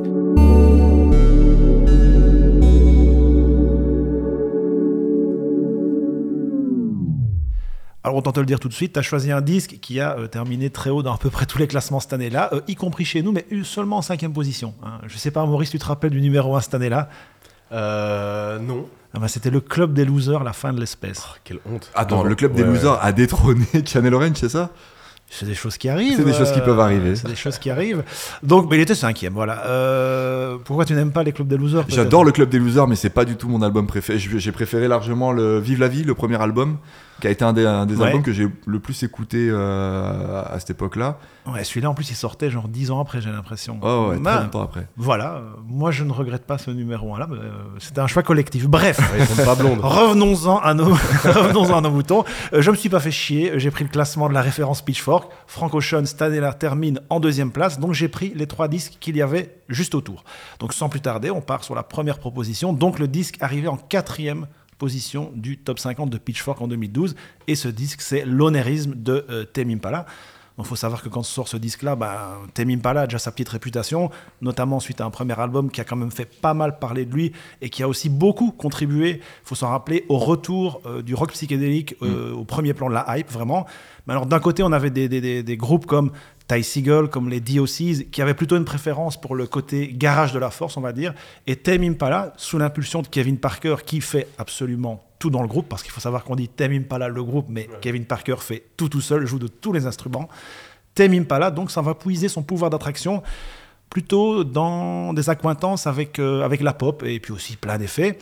C'est ce qui va donc c'est ce qui va contribuer à ce succès-là. Et puis derrière, on s'en rappelle, euh, Kevin Parker et Tame Impala, c'est encore plus de pop dès l'album suivant avec euh, ben, Currents et aussi de très très gros tubes. Et puis c'est aussi un album euh, totalement dispensable en 2020 qui avait juste une magnifique pochette. J'imagine que tu aimes peut-être. Elle est sublime. L'artwork est incroyable et le contenu, il est, lui, il est beaucoup moins. Donc toi, Romain, Tame Impala, c'est le genre de choses que, que tu appréciais à l'époque Bah, J'avais beaucoup aimé le, le morceau Let It Happen. Euh, je crois que c'est le seul d'ailleurs qui m'avait vraiment marqué sur cet album parce que c'était le premier single, si je dis pas de bêtises. Euh, J'ai un souvenir d'avoir été marqué par, euh, par le clip, mais je me rappelle plus du tout du clip. Mais je sais que j'ai une association avec, euh, avec un- une image aussi. Et puis après, oui, euh, comme tu dis, la cover m'avait énormément hypé à ce moment-là et ça m'a poussé à écouter. Mais c'est vrai que, mis à part ce morceau-là que, que, que je pourrais encore fredonner, le reste de l'album m'avait pas forcément plus marqué que ça. C'est pas un album que j'ai écouté énormément. Ah bah, on va enchaîner sur la deuxième proposition. hein. Donc en troisième place dans le classement de Pitchfork cette année-là, alors accrochez-vous, ça s'appelle The Idle the Wheel is wiser than the driver of the screw and whipping cords will serve you more than ropes will ever do de Fiona Apple. Alors avant de poursuivre, on va quand même dissiper un doute. Là, vous vous dites certainement plus long titre d'album de l'histoire de la musique. Eh bien non, moi je pensais que c'était un disque de Soulwax que j'ai pris aujourd'hui, qui est un album de remix qui a 103 mots, mais non, vérification faite auprès du seul et unique Guinness Book des records. C'est un album de Chumbawamba, vous connaissez Chumbawamba Pas du tout. Mais si, vous connaissez tous un morceau de Chumbawamba. Le refrain, I get knocked down but I get up again. Ah, j'ai pas, je l'ai pas comme ça. Peut-être. euh. Ah oui, bah oui, voilà, évidemment. donc c'est ces mecs-là qui en 2008 ont quand même euh, sorti, donc qui détiennent ce titre prestigieux. Alors là, Fiona Apple peut aller se rhabiller, 23 mots pour le disque en question, 156 pour Chumbawamba. je vais pas, je vais Un vous livre. épargner, je vais vous épargner le titre. Mais tout cela nous éloigne d'un album qui est quand même plus important que celui de Chumbawamba. Alors c'est vrai que de ce côté-ci de l'Atlantique, Fiona Apple, c'est un peu, c'est un peu une nobody. Elle est vraiment pas très connue, alors qu'aux États-Unis, ça pèse extrêmement lourd chez les amateurs de belle pop un peu arty et torturée. Donc on va dire qu'elle partage au moins un point commun avec Frank Ocean, sa discrétion. hein. Entre deux albums, faut compter 6 à 8 années pendant lesquelles elle disparaît complètement de la circulation avant de revenir tranquillement mettre une claque euh, à tout le monde avec un classique. Ça a été le cas en 2020 avec Fetch the Bolt Cutters et ça avait aussi été le cas avec le disque de Idle the Wheel parce que c'est comme ça euh, que les gens qui n'ont pas de mémoire d'éléphant l'appellent. C'est 45 minutes de confessions intimes, d'introspection et puis c'est un dialogue vraiment magistral entre Fiona Apple et son piano. En effet, contrairement à un album comme Tidal qui sort en 96 et qui est l'album qui va vraiment la révéler au grand public, ici on est dans un dépouillement euh, pur et dur qui veut vraiment être au plus proche de cette douleur et de cette peine qui habite le disque. Bref, c'est un disque très tortureux, très torturé. Je ne sais pas, est-ce que vous connaissiez cette dame Fiona Apple à mourir, Romain? C'est quelqu'un que vous connaissiez? Ben, moi, je la, co- je la connais de légende, ju- justement, parce que je sais qu'elle avait eu 10 sur Pitchfork et que c'est un peu le Graal. Mais euh, je dois avouer que je ne l'ai toujours pas écouté. Je- je- J'aime bien, mais je n'y arrive pas. On a une rédactrice euh, Mhm. très très fan Ouais. euh, dans nos rangs. On mais- passe un bonjour à Gwen, ouais. Toi, Romain, tu connaissais pas Ben, je connaissais deux noms. Je, je crois que j'ai dû faire un jour un tour sur, euh, sur les classements Pitchfork justement pour essayer de me mettre euh, des petites listes d'écoute, euh, des listes découvertes. Euh, le nom me dit quelque chose en tout cas, enfin la- la- l'artiste et le nom me dit quelque chose. Je n'ai jamais écouté très honnêtement aucun de ses morceaux et je le ferai parce que c'est très bien vendu. Eh ben, je vous le conseille. Et puis alors là, on va être sur un troisième disque. Je pense que ça va être un peu plus facile. Là, vous allez être plus dissert, j'en suis certain. Donc, troisième proposition, qui nous amène donc à la première classe du classement Pitchfork en 2012, Good Kid, Mad City de Kendrick Lamar. Alors, je pense qu'on a autour de cette table deux très grands fans, deux véritables experts. Donc, c'est sous votre contrôle que je vais m'exprimer ici. Et puis bon, comment parler en quelques mots à peine d'un disque qui a probablement dû faire l'objet de quelques tests de doctorat et qui, on en profite pour passer un petit shout-out, a été longuement disséqué par Nicolas Rogès dans son excellent livre De Compton à la Maison Blanche, sorti en 2020 chez Le Mot et le Reste, et qu'on vous conseille très chaudement, n'est-ce pas Maury Tu as pu le rencontrer d'ailleurs. euh, Ouais, ouais, livre très très complet, euh, autant au niveau social que, que, que mélodique, ou en tout cas qu'histoire de la musique. Euh, ça ne parle pas que de, de Kendrick, ça parle aussi évidemment de la ville, des gens qui, qui y traînent et de toute cette influence et euh, de la constitution d'une œuvre, même de manière générale. Excellent livre, vraiment. Euh, si vous n'aimez pas Kendrick, lisez-le quand même, Ouais. vous allez apprendre beaucoup de choses sur l'Amérique.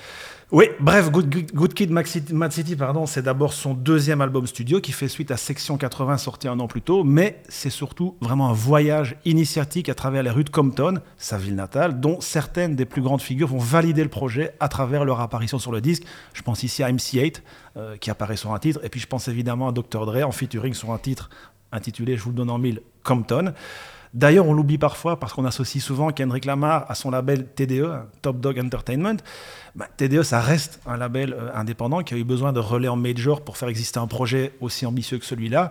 Et je ne sais pas si vous le saviez, mais ça sort sur Interscope et la filiale d'Interscope Aftermath Entertainment détenue par un certain. Dr. Dre. Ah oui, Dr. Dre. Voilà. Alors, bah, qu'est-ce qu'on va dire pour résumer en vitesse ce disque? Bah, Qu'il replace Compton sur la carte euh, du rap US, qu'il affiche une ambition, une intelligence et une finesse sans commune mesure, je pense, dans la rap de l'époque et qui vont devenir tout cela par la suite des marqueurs de l'œuvre de Kendrick Lamar. Et puis est-ce qu'on peut dire que c'est l'album d'un potentiel GOAT Alors évidemment, attention, hein, là euh, le mot est lâché, mais c'est quand même une question que je veux vous poser euh, à tous les deux. Alors moi je suis pas très fan de la figure du GOAT, du Greatest of All Time. Je préfère plutôt la, la figure du GOAT, Greatest of the Decade, on va dire. Hein. Mmh. Donc pour vous, est-ce que Kendrick Lamar, c'est le plus grand rappeur des années 2010 bah, J'ai fait justement un lapsus en parlant d'Eminem, mm. parce que je pensais justement au fait qu'Eminem euh, euh, vient officiellement en fait d'adouber, euh, de, même de laisser son, sa, couronne en fait à Kendrick Lamar, là, juste avant le... Au Super Bowl Mais même juste avant le Super Bowl, on l'avait interviewé, il, il, avait été interviewé sur sur Instagram, euh, on, lui a clairement demandé qu'est-ce que tu penses de Kendrick Lamar? Il a dit je pense que c'est le meilleur rappeur de tous les temps, euh, sous-entendu meilleur que moi, meilleur que Tupac, meilleur que tous ceux que vous voulez en finale. Et, euh, je pense que il n'a pas tort. Et que de toute façon s'il lui le dit c'est qu'on a on n'a pas grand chose à dire. Et puis de toute façon son œuvre part pour elle-même. Donc il arrive enfin j'avais pas moi j'ai découvert Kendrick sur cet album là et, et, effectivement la gifle est incroyable que ce soit en termes de thématique d'écriture de flow d'engagement. Parce que c'est vrai qu'on était dans une période de l'engagement politique dans le, dans le rap en général, pas que aux États-Unis, mais même en France, etc. C'est quelque chose qui est en train de se perdre. Euh, et il revient avec des engagements très puissants, très forts, qui, qui, qui traverse les frontières et qui, euh, qui traverse les générations. Bah, Kendrick Lamar, c'est un des derniers qui fait vraiment encore du storytelling. Il y a aussi de Black the Berry, qui est aussi un peu qui est un, des plus beaux morceaux de storytelling de rap de ces 15 dernières années. mais il y a un clin d'œil à Tupac. Euh, c'est Kendrick Lamar, c'est un des derniers mecs à être complet, c'est tout. Le, à penser un album, à penser une œuvre, à écrire un disque. Donc la narration, au-delà du storytelling, la narration des morceaux, on le voit sur Damn, qui, peut, qui peut se lire dans les deux sens, s'écouter dans les deux sens, et ça va changer l'interprétation des morceaux. Pour moi, c'est un des mecs complets. Et on, vient de dire qu'il a été adoubé par Eminem, mais Snoop l'a adoubé euh, en live euh, il y a quelques années. Mm. lui a dit que c'était lui la relève, et, Kendrick pleure et tout. c'est incroyable, parce que il apporte ça. En plus, il fait beaucoup de références à Tupac, qui est excellent, certes, et qui a des, des morceaux très écrits aussi. Mais pour moi, Tupac, c'est plus une énergie. Mais on parle de Kendrick pour rester dans les années 2010. si je vous dis le Kanye des années 2010, parce que si on reste sur la, décennie, moi je pense que c'est la beauté de, de, Kendrick, c'est qu'il est encore loin d'avoir terminé son parcours. Là où j'ai un peu l'impression que Kanye, pour plein de raisons, s'est auto-cramé. Enfin, il est, il est, je trouve que bon, ça fait quand même 4-5 ans que euh, ça tourne à vide. Mais quand on pense aux années 2010, c'est My Beautiful Dark Twisted Fantasy, un disque qui a une place, je pense, romain importante dans ton cœur. C'est Jesus, c'est mm. The Life of Pablo. Ça reste aussi trois disques qui ont quand même, je pense, changé énormément de choses dans le rap. Euh, vraiment, et dans, dans, dans, la façon dont le rap est perçu, dont le rap est vendu, dont le rap est consommé, dont le rap est créé. Donc je ne sais pas si vous, vous êtes trop fan de Kendrick pour dire euh, non, euh, ça reste, ça reste Kendrick, ce ne sera pas Kanye.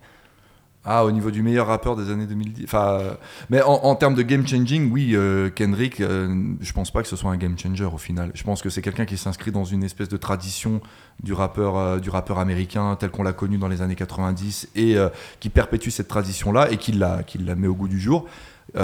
oui, Kanye, il est totalement dans. De toute façon, il est dans cette perpétuelle recherche d'évolution et de, de faire bouger les lignes. Et même si My Beautiful Dark Twisted Fantasy, c'est son meilleur album, je pense, euh, Yeezus est, une. Euh, moi, je lui préfère Jesus encore. Mais non, mais Jesus, de toute façon, c'est c'est Jesus au-dessus pour moi. Mais... Euh. Non, mais Jesus, c'est comme si c'est comme si c'était, je sais pas moi, c'est un aiguillage. Ça veut dire qu'il a changé la route de la de la perception de la musique euh, dans, dans, sa conception, dans, dans, le, dans le marketing, dans la manière dont on présente.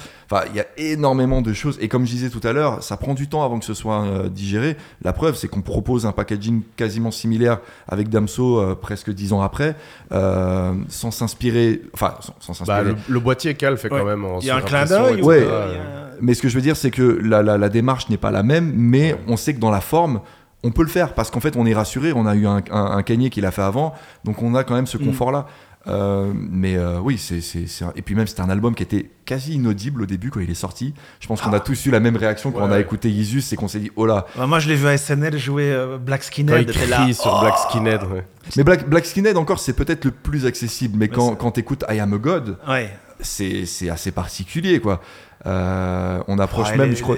Les prods de Hudson Mohawk avec. Euh, ah oui, ou qui reprend Nina Simone. Qui reprend Nina Simone et qui a un drop qui est complètement. Ouais. avec des, des, ouais, des, des, des, brasses. Moi, j'ai, moi, j'ai vu Hudson Mohawk jouer à Dour il commence par l'original de Nina Simone et puis il met le track de Kanye derrière, mais c'est complètement du. Mais c'est là que le virage, le virage s'opère en fait. C'est à ce moment-là qu'on comprend en fait le génie de Kanye et que. Et puis, par contre, je, suis un peu plus. Euh, j'adore l'album Life of Pablo, mais je suis un peu plus. Euh, j'ai plus de retenue là-dessus. J'ai l'impression que cet album, c'est un peu des chutes de, justement de My Beautiful Dark euh, Twisted ah Fantasy. Il y a une construction qui est moins évidente, même s'il est. Même bah. s'il y a des pépites dessus, mais. C'est dingue parce que j'ai lu un des rares, j'ai lu Pitchfork, qui est un des rares qui a finalement une chronique du Donda 2 qui vient de sortir. Et dedans, il y avait une réflexion que j'ai trouvée incroyable sur l'œuvre de Kanye, où ils expliquent qu'en gros, cette époque dont on parle, les années 2010, euh, l'ego de Kanye n'était pas un morceau de l'œuvre, mais c'était l'œuvre en elle-même. Hmm. Et je trouve que c'est vraiment ça. Son ego qui était vraiment le moteur. Et aujourd'hui, ce qui y a de plus triste avec Kanye, et on le voit avec son nouvel album, c'est qu'avant, les disques de Kanye, on en parlait principalement une fois qu'ils étaient sortis.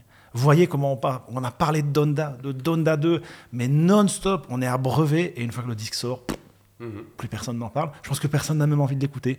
On va quand même en revenir à l'objectif premier de ce petit intermède qui était de choisir un disque parmi les trois. Est-ce que vous voulez que je vous rappelle hein, C'était Tame Impala, Fiona Apple, Kendrick Lamar. Est-ce que je dois vraiment vous demander? C'est plutôt ça la question. Bah Fiona Apple évidemment. Non,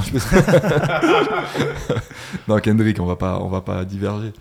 Bon, bah, je vais prendre Kendrick Lamar aussi, de toute façon. Merci. les deux autres, pour le coup, sont vraiment, vraiment bien. En fait, non, allez, je vais dire le thème Impala. Juste pour l'anecdote, on parle vu qu'on est là pour parler de pochette. Bien sûr, parlons. Fifou aurait pu euh, faire la pochette de ah. Good Kid, Mad City là, euh, cette année. Eh oui. Et, euh, et, il, a, il a décliné. Euh, voilà, le, Poliment. Il faisait, voilà, il faisait un reportage sur J-Rock. il avait Kendrick Lamar dans les pattes qui lui dit Ah, moi j'ai une idée pour mon, pour mon disque. Et, euh, et voilà. Il Preuve qu'il ne faut jamais négliger qui que ce soit. Hmm. Jamais. En tout cas, avoir du nez. Mais bon, ouais, je pense qu'il il doit avoir des regrets gros comme. ouais, bon, on va à présent rentrer dans la deuxième partie de ce podcast, celle qui va nous permettre de parler de ton travail de directeur artistique, photographe et j'en passe. Alors, au début de ce podcast, j'ai brièvement fait allusion au fait que euh, des gens comme toi, selon moi en tout cas, sont parfois euh, un petit peu invisibilisés. Alors qu'on est quand même dans une époque extrêmement marquée par l'image et la direction artistique qui entoure une œuvre je pense, une importance euh, capitale. Est-ce que cette discrétion-là, elle fait partie du taf, elle fait partie de, de, la fonction, ou est-ce qu'elle est un peu imposée? Parce que moi, j'ai un peu l'impression qu'aujourd'hui, le directeur artistique est un peu déconsidéré. Alors, le mot peut-être un peu fort, mais comme l'était à une époque le producteur dans le rap. Il y a 15 ans, le producteur dans le rap, il n'y avait pas des Metro Boomin, il n'y avait pas des DJ Khaled. Ces gens étaient juste des mecs qui étaient juste bons à produire des tubes dans le studio. Pourtant, Dieu sait si leur rôle était déterminant. Mais aujourd'hui, j'ai un peu l'impression que c'est parfois un peu ça, euh, les concepteurs de pochettes, les DA. Est-ce que c'est, est-ce que je suis dans le dans le bon Bah oui, en fait, ah bon, à la base, c'est quand même un métier, euh, un métier euh, de l'ombre de toute façon. Ça veut dire qu'on on est au service, on est au service d'une d'une bah, d'une direction artistique et au service de l'artiste pour qui on travaille. Donc c'est lui qui doit être mis en lumière et, euh, notre travail éventuellement dans un deuxième temps et, euh, nous euh, vraiment dans un millième temps.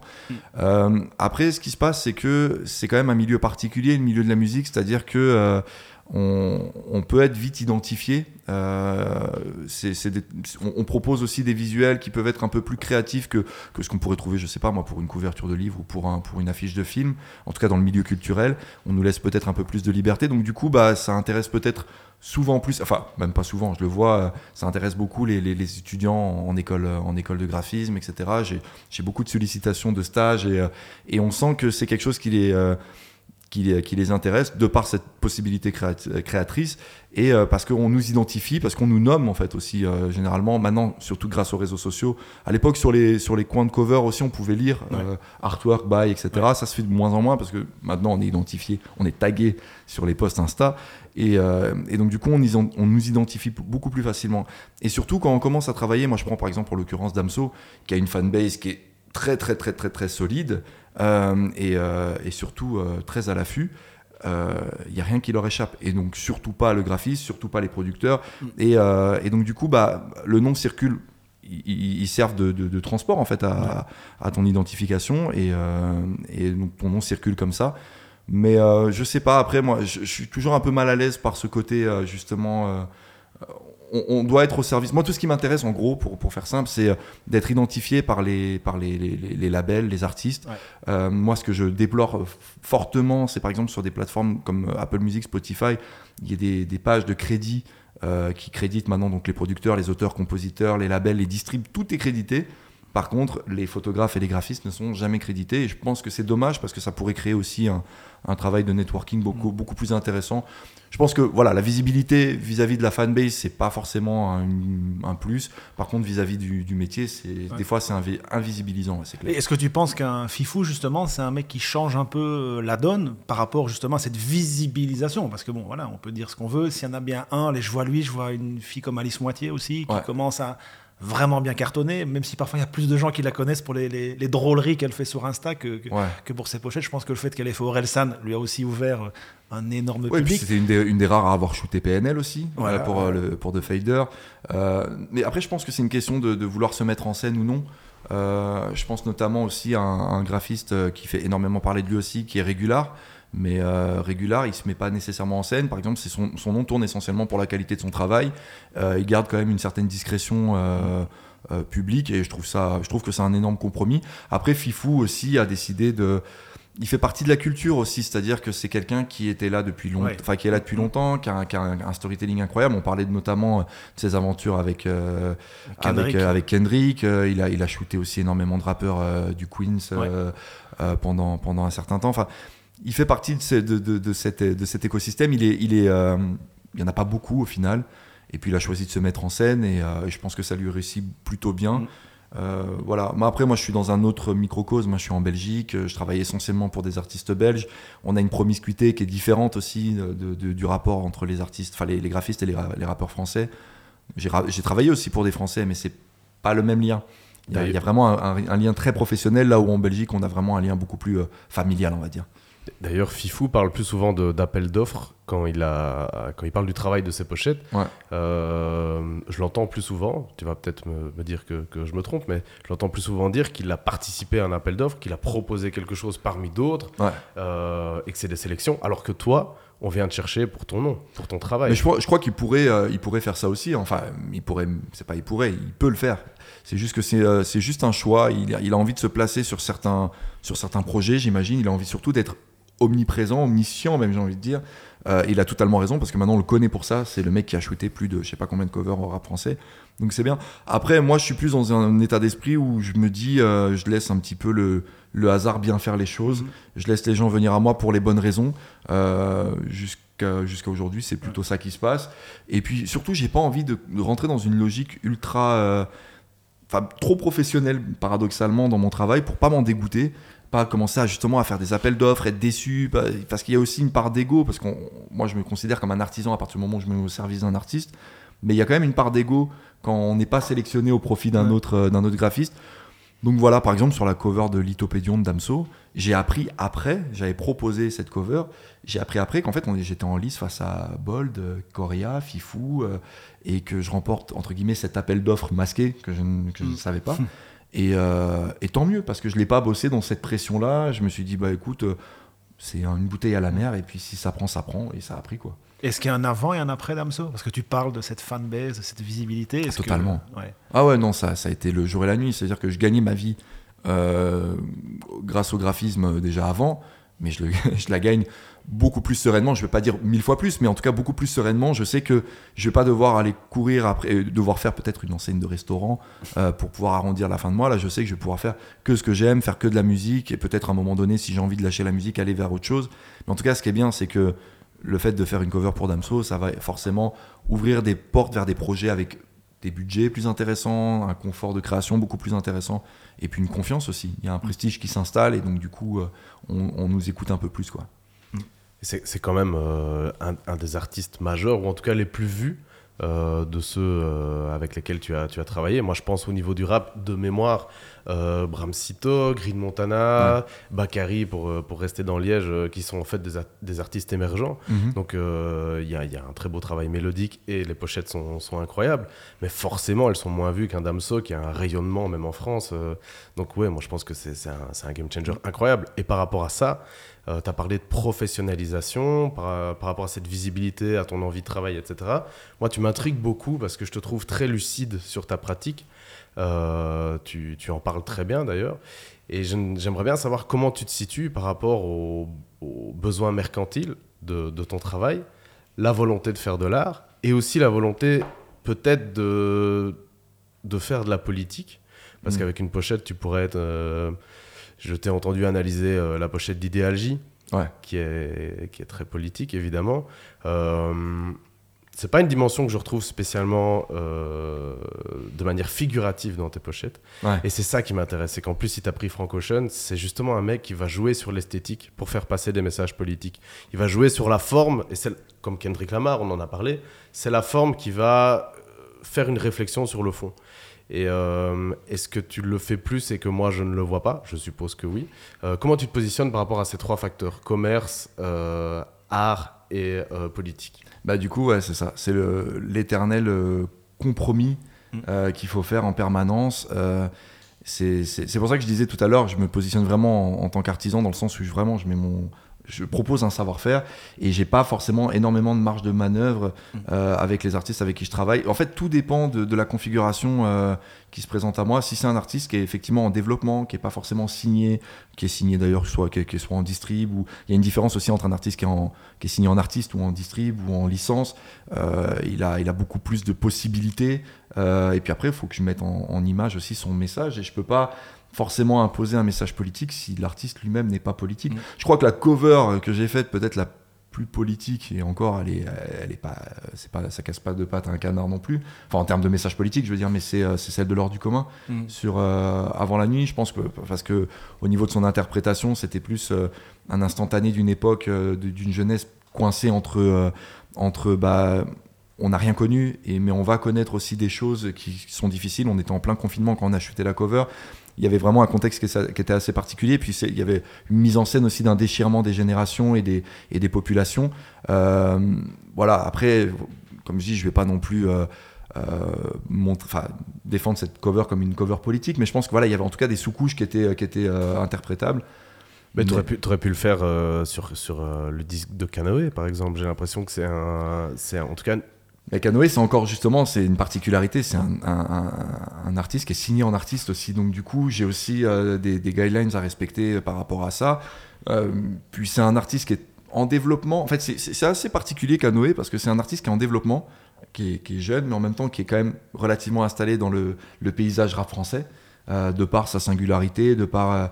Euh, de par son, son, son sa particularité, puis son talent au final, parce qu'il est quand même très jeune. Je pense qu'il a une marge de progression incroyable, mais il a déjà, il a déjà beaucoup de talent. Euh, mais oui, il n'y a, pas- a pas encore de. J'ai l'impression qu'il n'y a plus vraiment de prise de risque possible, qu'il y a une espèce de, ouais, de, de, peur, je sais pas, où on va essayer de faire le moins de vagues possible. Tu sais, on est dans une époque aussi où on a l'impression que le moindre, moindre détail peut être, peut être surinterprété et donner, euh, donner euh, euh, la possibilité d'une polémique. Alors tu me diras, une polémique c'est toujours vendeuse, mais euh, euh, voilà, après, je sais pas. C'est, c'est, j'ai pas vraiment de mainmise par rapport à ça. Je pense qu'un jour, si je bosse avec quelqu'un qui est totalement en indépendant, je pense que, on- pour revenir à lui, mais si un jour Damso me dit, vas-y, viens, on fait une cover coup de pied ou, euh, ou coup de poing en l'occurrence, tu vois, où, où on dénonce quelque chose de fort, je pense qu'on pourra le faire, tu vois. Mm. Mais, euh, mais je pourrais pas le faire avec un, avec, euh, ouais, un je peux pas faire ça, par Ouais, exemple. ouais. C'est pas possible. Et, et du- du coup, tu as évacué le côté euh, politique, en fait, ce ce qui est presque même évident. Mais euh, le côté euh, co- co- commerce et euh, marge de manœuvre Ouais. artistique, Ouais. parce que tu, tu dis que tu aimes beaucoup les pochettes non figuratives, ou en tout cas qui sont plus abstraites, que c'est pas des choses qu'on te demande beaucoup. Pourtant, on n'est plus dans ce culte de la personnalité des, des, des pochettes G-Unit, comme tu dis, où Ouais. on met un des gros muscles, des gros titres bling bling, etc.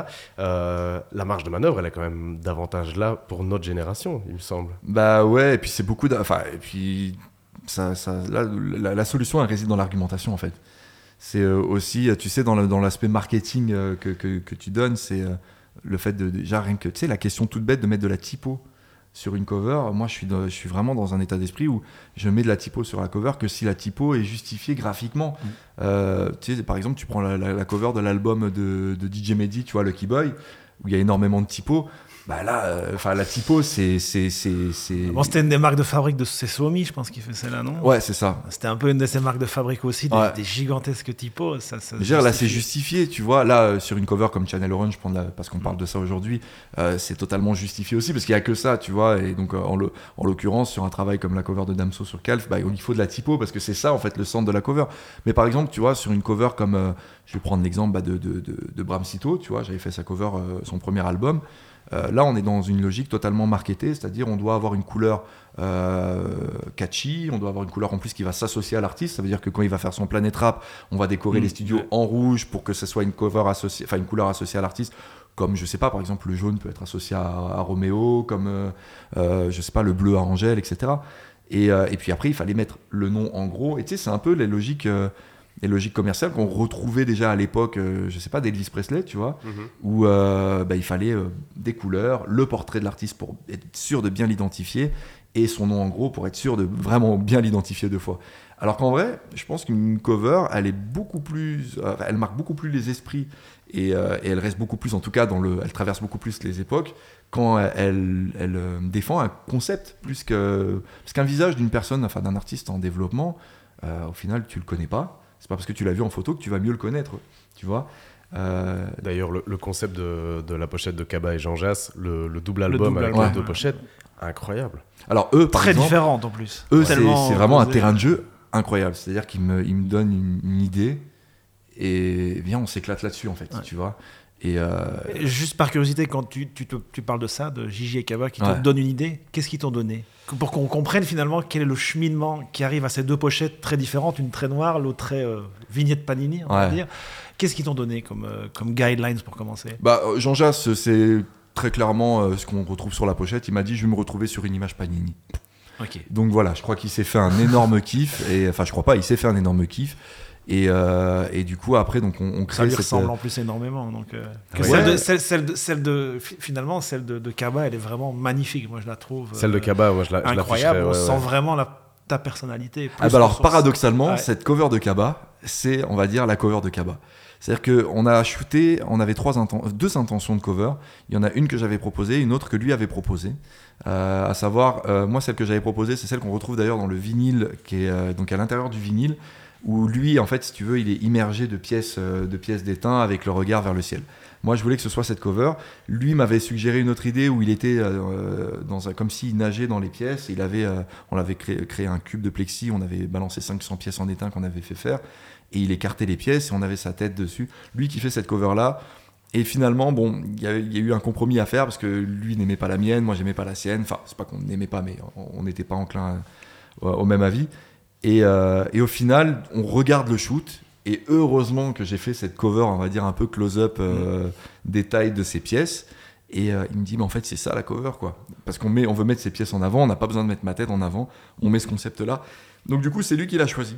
Tu as parlé des tags. Est-ce que tu sens euh, un retour euh, de la nécessité du visuel sur ces réseaux en dehors de vous marquer Est-ce que ça t'aide un peu plus? Et je suis d'accord avec toi que Spotify, au-delà du crédit, je, suis même je pense même que Spotify ne met pas la pochette bien en avant. Moi, j'ai j'ai Mm. dû l'agrandir parce que j'aime bien, j'ai besoin d'avoir ce visuel Ouais.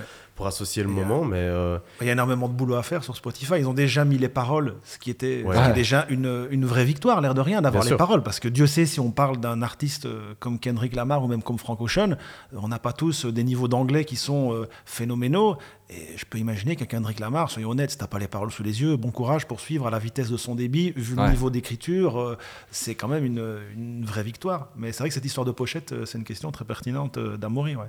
Bah, non, non seulement la pochette, mais je pense même euh, tout, tout le contenu alternatif, tu vois. Euh, Je pense que les, les plateformes vont devoir repenser aussi toute leur, euh, euh, toute leur présentation de manière à pouvoir aussi, tu vois, pallier au manque du livret. Euh, Mm. Donc, comme tu dis, les, par- les paroles viennent d'arriver, mais elles sont, elles sont quand même, tu vois, dans, un espèce de template assez uniforme par rapport à la, ta- à la plateforme. Je pense qu'on on pourrait avoir une possibilité de plus euh, personnaliser ça, Mm. tu vois, Ouais. euh, tout en gardant certaines guidelines, tu vois. Mais je pense, tu sais, je, je me rappelle de l'époque euh, MySpace. Bon, c'était beaucoup plus anarchique et, mais, mais je veux dire, tu vois, il y avait quand même une possibilité de, de, de personnaliser ton, ton profil qui me semblait intéressant pour pouvoir vraiment identifier aussi l'univers euh, l'univers de l'artiste. Et oui, c'est c'est tout con, mais ça peut passer par l'agrandissement de la pochette. Tu vois, une pochette avec énormément de détails. Euh, on parlait de Dangerous tout à l'heure, va admirer la pochette de Dangerous sur Ouais. Spotify, c'est pas possible.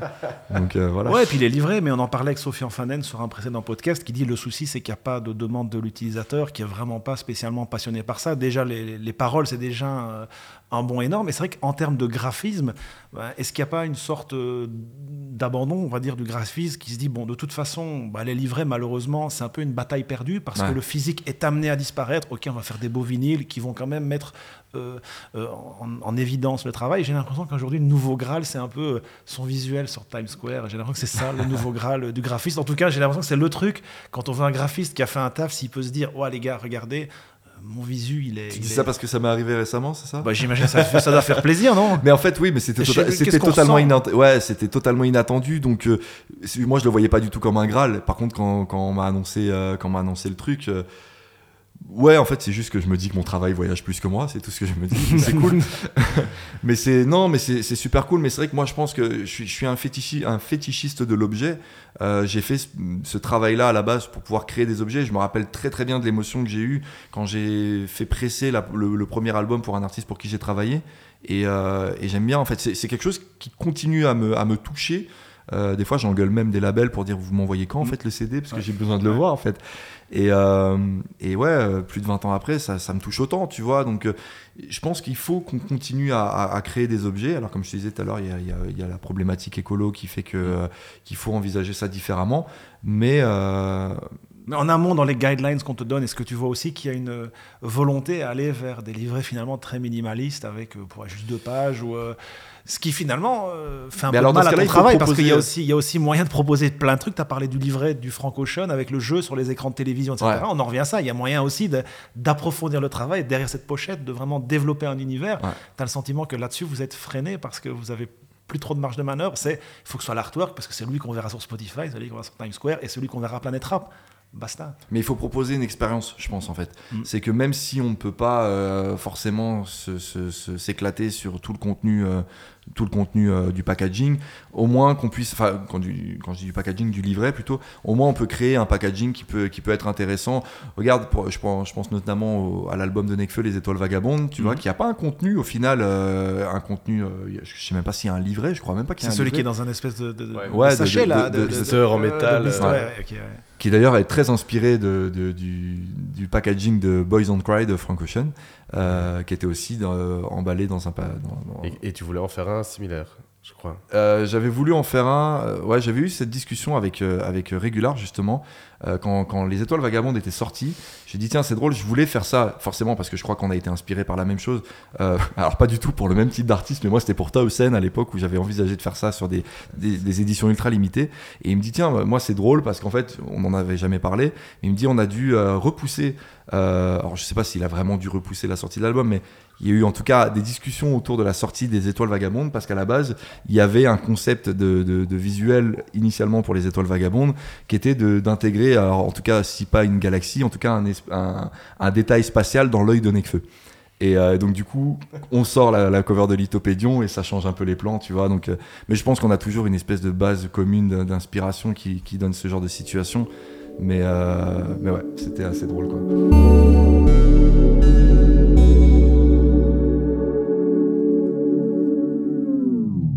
Bien. Euh, à présent, Romain, je te propose de passer à une nouvelle étape dans ce podcast, une des dernières étapes de podcast parce que l'heure tourne. Et cette nouvelle étape, c'est Amaury qui va euh, la gérer, c'est Amaury qui va te l'expliquer. Donc sans plus tarder, je passe la parole à Amaury. Bah oui, on a l'habitude euh, de faire un petit jeu à la fin du podcast hein, où on, soumet des propositions à, nos invités. Euh, la dernière en date, c'était avec Bouli Lanners. On lui, a, on lui a proposé des tableaux et on lui a demandé des, des morceaux de musique qu'il projetait dans ces tableaux, vu que il réalise des films avec des paysages, que la mm. peinture etc. Bon, on a un photographe, on n'allait pas faire le même exercice, on n'allait pas te proposer des photos, c'était un peu trop facile. Et vu que tu as un goût, on l'a vu, euh, très éclectique pour la musique, j'ai un peu euh, fouillé ton compte Spotify. oh, quel stalker Aïe, aïe, aïe, Et allez vous abonner à. Tu connais le nom de mes ex-petits amis ou pas ça, ça, devient flippant. Mais alors, du coup, tu défends des trucs sur Spotify. c'est incroyable. C'est un magnifique compte, les playlists sont magnifiques. Les petites vignettes sont magnifiques. Ah ouais, t'as vu mes playlists Ouais, je m'amuse beaucoup avec ça. Et dans tes playlists, j'ai trouvé des morceaux incroyables où je me suis dit, punaise, si Romain, avec le, le dynamisme visuel que tu as, pouvait faire une DA ou une pochette pour ces groupes, pour ces titres, qu'est-ce que ça donnerait? Donc j'ai envie de t'en soumettre 5, Ok. quelques-uns en tout cas.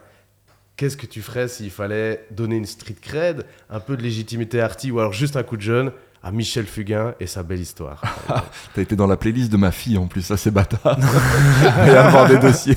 Non, ça, ça arrive après. Ça, c'est dans une playlist chanson française. Elle existe. Elle est Ah oui, oui, oui, avec, avec ma cover de Michel Sardou qui fait un doigt d'honneur d'ailleurs. Exactement. Elle est horrible. Euh, alors, si je devais donner de la street cred à Michel Fugain, euh, c'est une belle histoire. C'est compliqué ça comme exercice. hein. Je pense que je le mettrais au, au volant d'une d'une bagnole. euh, Enfin, tu sais, d'avoir un côté un peu euh, road trip, euh, road trip américain. euh, type, euh, type euh, comment il s'appelle, Las Vegas Parano, tu vois, parce qu'on est quand même dans une période un peu euh, psyché, non? Enfin, ouais, ouais.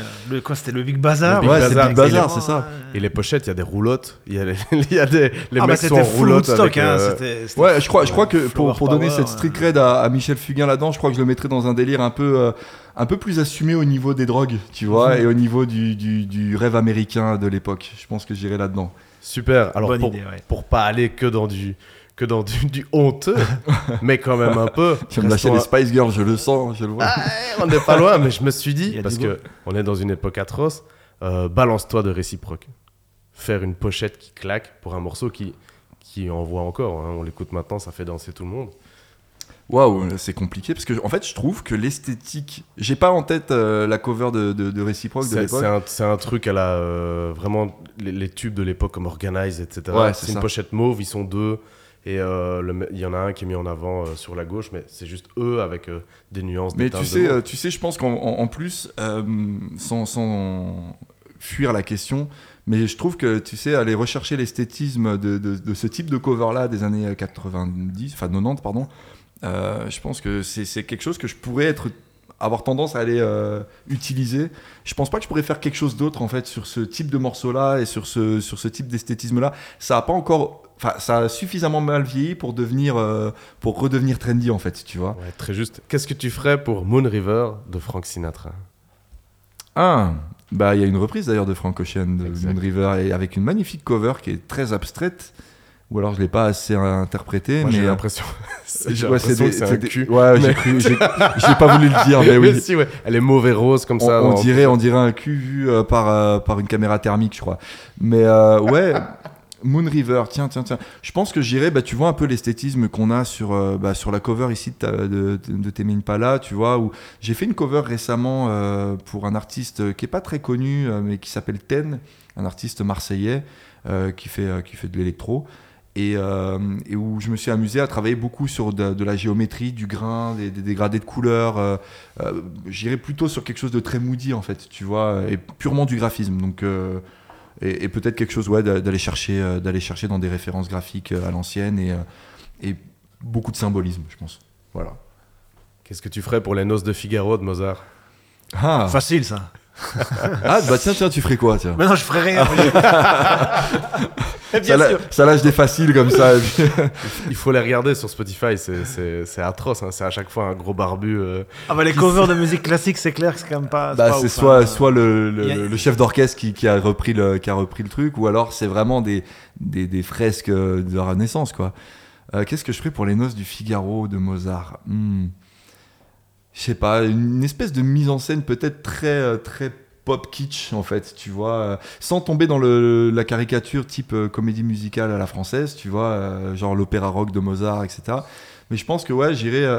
je sais pas, en ce moment, je suis dans une période où j'aime beaucoup le travail graphique qu'il y a autour de, de, de- la période psyché, rock psyché, et euh, tu sais, sur vraiment toute cette géométrie, travail de couleurs un petit peu. un, un petit peu hypnotique et je pense que ça pourrait être intéressant d'aller vers là sur Mozart mais en mettant en scène peut-être des protagonistes avec un stylisme un stylisme proche de ce qui se fait maintenant euh, tu vois quand tu vois euh, bah, tout le travail qu'il y a fait au- qu'il y a autour du stylisme de Kanye West etc enfin tu vois toute la la, la, la scéno là qu'on a vu sur Donda euh, je sais pas aller dans quelque chose comme ça tu vois Super, bien vu.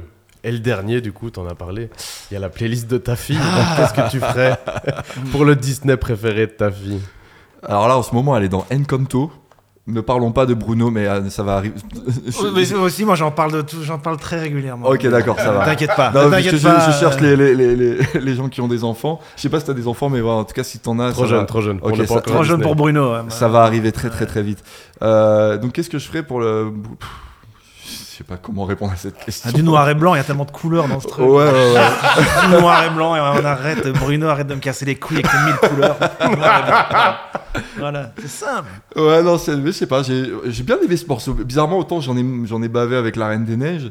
Euh, Enfin, dans la musique, hein, le film, après, bon. Mais autant là, le- je trouve que la musicalité autour de ce morceau-là de, de Bruno, il est cool. Tu Bah, vois. après, tous les morceaux sont faits par ce, ce, ce gars qui a fait la comédie musicale Hamilton, là, Luan, euh, Luan Manuel Miranda. Je sais pas si vous voyez qui est ce mec qui est une star je absolue aux États-Unis. Donc, je sais pas si vous connaissez la comédie musicale Hamilton, qui a aussi été un Non smash absolu. C'est par ailleurs un mec qui a une giga culture hip-hop, qui est vraiment un performeur. Enfin, c'est Luan Manuel Miranda. Il faut taper, voir un peu des vidéos de lui. Il fait souvent des caméos dans des SNL, dans des trucs comme ça. C'est vraiment une giga star. Donc, euh, c'est un mec, euh, c'est un mec assez, euh, assez intéressant. Peut-être pour la raison, raison pour laquelle Ouais. c'est peut-être un peu moins casse-burne que, que la reine des. Mais attention, ma fille, elle a des goûts très éclectiques. Son chanteur préféré, c'est Philippe Catherine.